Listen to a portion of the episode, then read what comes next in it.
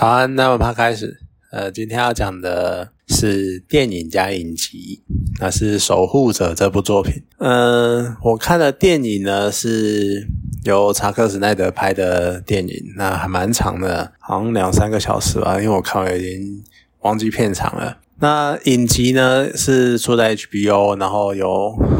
八还九集啊。反正也是一个就是影集，那其实它是有连贯性的，只是我之前呢是先看了影集，然后才回去看电影。那这边要讲呢，可能就会照还是会照时间顺序了，因为毕竟在时间序还有在整个剧情的发展过程中，电影还是比影集早。那当然，首先就是其实《守护者》这部电影，它一开始的气氛。它的应该说它的背景就发生在冷战美苏冷战时期，然后有一个超强的超超强的能力者叫曼哈顿博士，呃，他因为我也忘了什么神奇的力量吧，什么磁力还是什么鬼的，总之呢，他就变成能够，我觉得他能力不算是超越时空，他的能力应该穿越时，他能力不算穿越时空，他的能力应该是就他可以在每一个时间点。他可以意识到他每一个时间点做的事情、讲的话，我觉得这是一个蛮特别的事情。不过呢，当然他也是有弱点的。就像当他能，因为他当初好像是被一个叫做殉职的东西影响到身体的，所以呢，他也会被这个东西感染。我觉得 DC 的人物都多多少少有这种感觉，就是你从什么地方来，你就会被什么地方被什么地方的东西克那种感觉，就像是超人会被克星的石头克。不过，超人被克星石头克的原因不太一样啊，就也是比较特别的。如果有兴趣，可以去看钢铁之躯。总之，曼哈顿博士他会被殉子这种东西遮蔽，再加上呢，他只能他好感觉上好像是全知全能，可是其实他只能看到他曾经经历过的事情，还有他未来会简单的就是以他的范围发生的事情，他才会知道。那整个故事呢，其实。就已经跟我们所知道的现实算是有点，它有点架空的感觉。因为在那一个守护者的时代里面，美军打赢了越战，呃，对，然后美苏即将爆发核战，所以在这样的氛围下开始的守护者，其实在一开始呢，就也大概带了一下，在守护者更之更之前有一个叫义勇兵团的，它其实也是就是那种。类似司法正义的蒙面客组成的群体，然后专门在伸张正义啊。当然，这些人慢慢的就退休啦，然后或者是改朝换代啊。然后，所以整个守护者前半段呢，花了一段时间去讲述这些蒙面蒙面侠客的历史，然后再带到他们现今在故事开始的这个年代的一些生活。所以前半段你看起来你就有点像是那种。退休英雄，呃，英超级英雄的退休生活那种感觉，然后每个人都会有自己内心的，呃，比如说遗憾啊，或渴望啊，或惆怅或什么的。所以前半段应该这样讲，你不能期望它是超超级英雄片，你不能期望它是漫威那一种类型的超级英雄片，因为它就是前半段它就是在讲各种英雄的内心跟他们的生活。我觉得这是一个。应该说，DC 跟 Marvel 一个很大的差别在于，DC 的描述超级英雄其实都会很描述到他们的内心的感受跟一些想法，跟比较哲学或者是比较理论意识性的东西，所以很多人都会觉得说，DC 的描述方式都比较黑暗，已经甚至于到一种。大家都觉得就是要比较黑暗面的才能够算是 DC 的代表作品。那当然，最近也是有一些像自杀突击队试图打破这个框架，不过那就是也是不太一样的，因为那还是一个比较偏向反派的。可是他们在描写到正派的英雄的时候，还是会比较想要去碰触这一个比较生活，或者是在比较哲学性的探讨英雄的心态的这这这方面。好啦所以前半段就是这个样子，所以你不能用超，你不能用漫威那种超英片啊，感觉好像会有很多打斗啊，会有什么很绚丽的特效或什么，没有，他就是在讲述英雄这件事情跟他们的心态。然后起因呢，就只是在追查，好像有人在猎杀这些前蒙蒙面英雄，啊，就到了后来呢，才发现原来，是一个叫治世者，就是全地球最全地球吗？好，全地球最聪明的男人。然后他其实他设计这一切，甚至于他还想出了方法，就是企图借由曼哈顿博士，利用曼哈顿博士的力量，导致全球的许多城市产生非常巨大的爆炸。所以呢，他用这个方式造成了大规模灭亡，导致美苏放下成见，然后觉得他们的。敌人应该是原本被美国视为英雄的曼哈顿博士，而让美苏这两个强权联手去重建家园，跟对抗超能力者过度强大的力量，这是有一点。这边你看，像连这一个都是很驳论的东西，就是你愿不愿意牺牲少数人去拯救大多数人？而当你牺牲少数人的时候，那你用什么样的方式去牺牲呢？而这个方式是可被接受的吗？是合理的吗？你看，他就是又又再度探讨这种，甚至于千百万年以来人类思想发展一定会碰碰到的那种哲学难题。你就是你如何定义能够牺牲少数人去拯救大多数人？那这就是电影的主要在叙述的事情。虽然前半段就是退休生活，然后后半段呢就是在讲述自视者的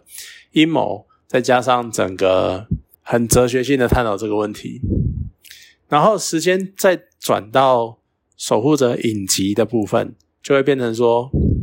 在守护者影集的时候呢，你一开始就会看到所有全世界呃所有的警察都跟你说他们退休了，应该说所有曾经被认为是警察的人都退休了，而真正的警察呢都蒙面，而这些其这些蒙面的警察其实就是以前那些警察，但是他们因为要隐瞒自己警警察的身份，所以都要蒙面。这就是一个很有趣的事情。那等一下再来讨论这个部分。那总之呢，就是在这样的时间背景下，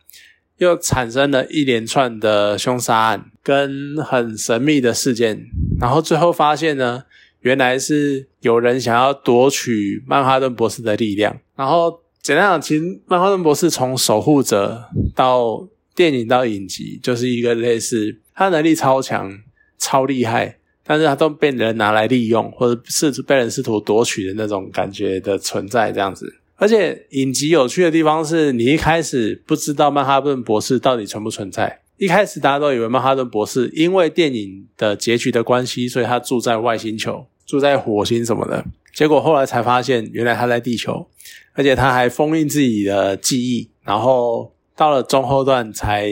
再度回复这样子。那。然后最最后就一样，就也是再度的击退了自视者，因为自视者当年引发大爆炸之后，他就被放逐，然后被曼哈顿博士带到火星去关起来。那他千方百计的想要回来，然后想要呃，也不是说他啦，应该说他的女儿，对，就千方百计的想要借由父亲的力量，然后甚至于是一些计谋规划什么什么科技的力量，然后夺取曼哈顿博士的力量。然后去完成爸爸曾经想要的东西，就是让世界和平这个疯狂的梦想。那当然最后还是被阻止了。只是这就是一个，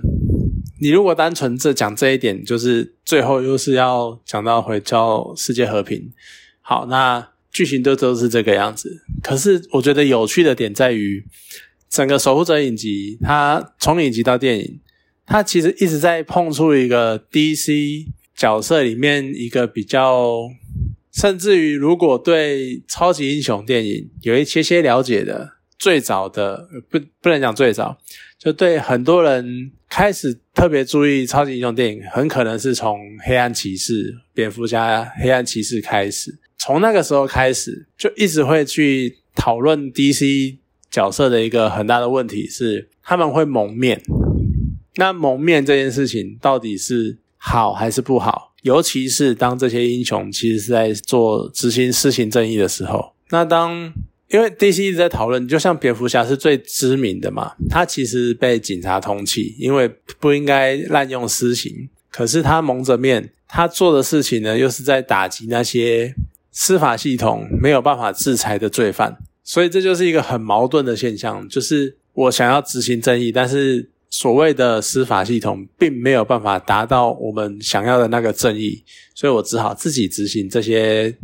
抓这些犯人，或甚至于处刑这些犯人。这是一个超级英雄圈里面一直在讨论的所谓的道德的问题。就一般人到底，如果他们有能力，那他们到底可不可以执行这样的能力？甚至于这一个在 Marvel 里面已经又延伸到导致内战的那一个条约。那当然那是 Marvel 的部分。那 DC 这一部分就是不断的在讨论这个问题。而且有趣的是，你看，像我刚刚讲的《守护者》影集，它一开始就在讲，连警察当有一天连警察都要蒙面的时候，那蒙面这件事情到底是对的还是错的？而当蒙面者执行正义的时候，这到底是该赞扬的还是该谴责的？那又为什么我们没办法让连真正应该象征正义的化身的警察都要戴上蒙面才能够执行正义？就他不断的在。讨论这个问题，算是蛮令人可以值得去好好思考的方向。好，你看，所以他有了这样一个比较单纯或者比较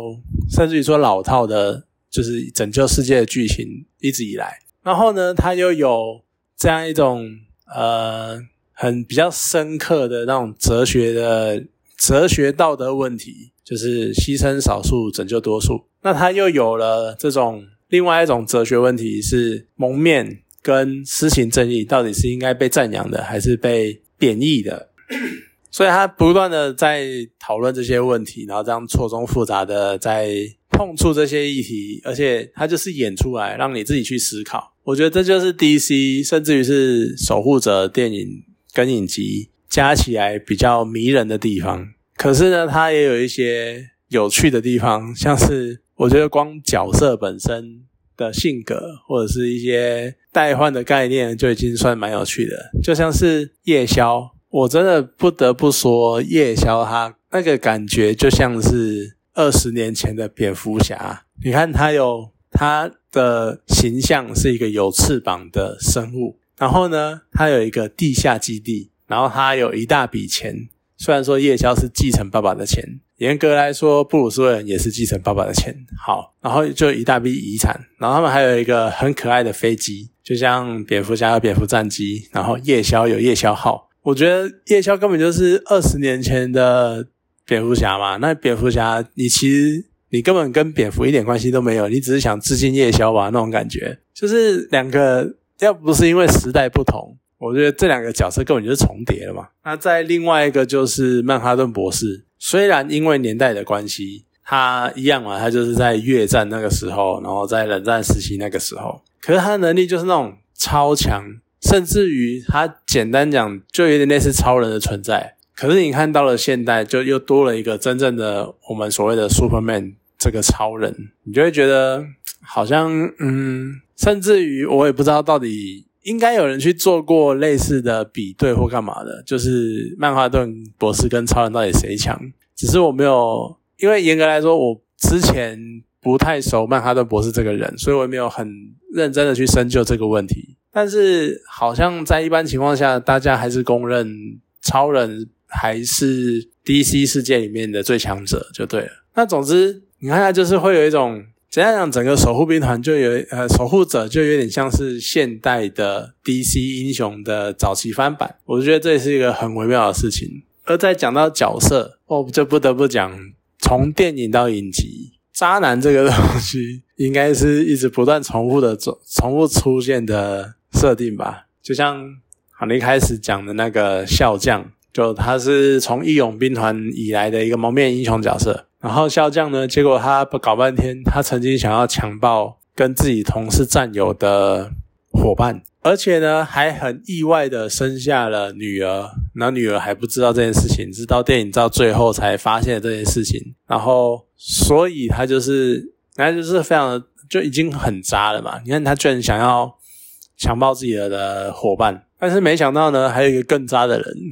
而这个人呢，就是曼哈顿博士。你看。他有三任女朋友，虽然在第三任的时候，第三任是在影集里面发生的，然后你会觉得，哎，好像是蛮痴情，或者是蛮就很在意第三任女人，甚至是那种呃，好像你就是我今生的最爱的那种程度的那种样子。但是呢，你去看了电影之后，你就会觉得你真的就是个渣男，因为你在即使你这么爱第三任，你在前两任的时候，你根本处理的超差的，尤其是第一任，我不得不说那个渣到极致的台词，就是他第一任，他跟第一任女友在一起，然后第一任女友是在他还是正常人的时候，然后看着曼哈顿博士发生了意外，然后两个人他算已经，然后当曼哈顿博士变成了就超人般的存在之后呢，结果他就。跟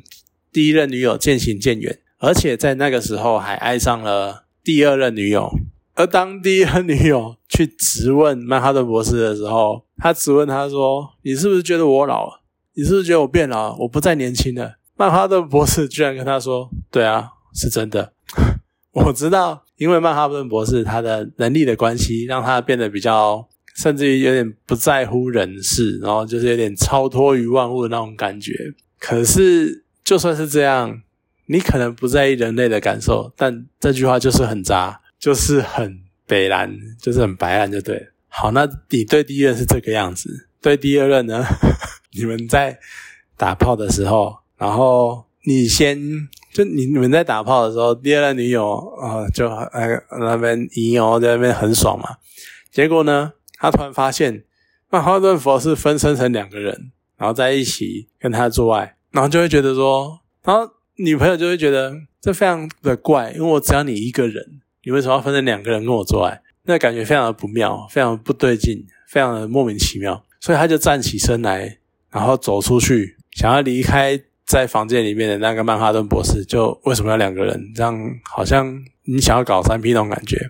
就当他走出房间，看到曼哈顿博士在那边做研究，他气炸了。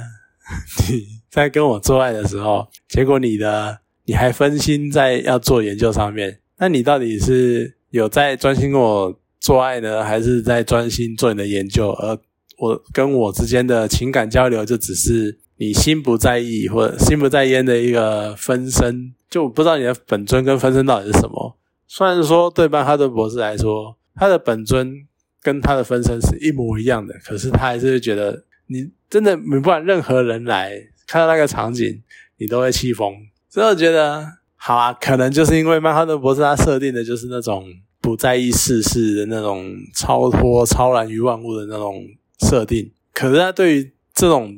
情感的细微的解释还是非常的烂。我觉得，哎，真的是专门在塑造渣男的那种感觉。而且你看，你其实回仔细回想，蝙蝠侠好像也是蛮渣的。超人好像也是蛮渣，的，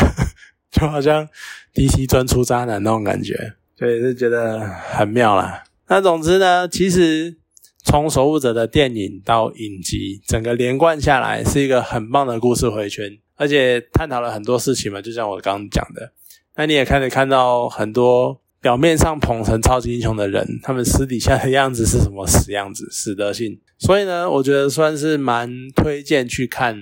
整套作品的啦。如果你对于一些关于超级英雄的哲学、道德讨讨论问题，或者是你单纯想看拯救世界的超级英雄们，都可以在这一套系列作品里面得到某一定程度的满足，那算是不错的作品。那推荐给大家，那有空的话可以去找来看。好，今天这个讲到这边，谢谢大家。